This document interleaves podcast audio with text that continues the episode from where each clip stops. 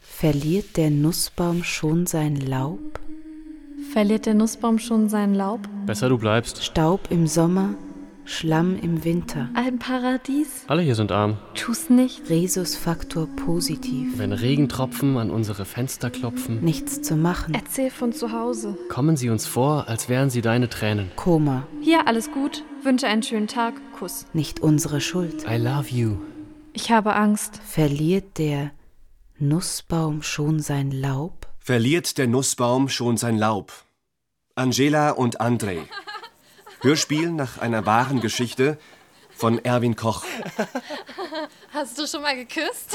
Angela ist 13, geboren am 6. Juli 1974 in Mingir, Sowjetrepublik Moldau. Andrei ist zwei Jahre älter, geboren in Mingir an der Ostkante Europas. Mit der Zunge musst du küssen, nicht mit den Zehen. Sie hat Blutgruppe AB Rhesusfaktor positiv. Er hat Blutgruppe B Rhesusfaktor positiv.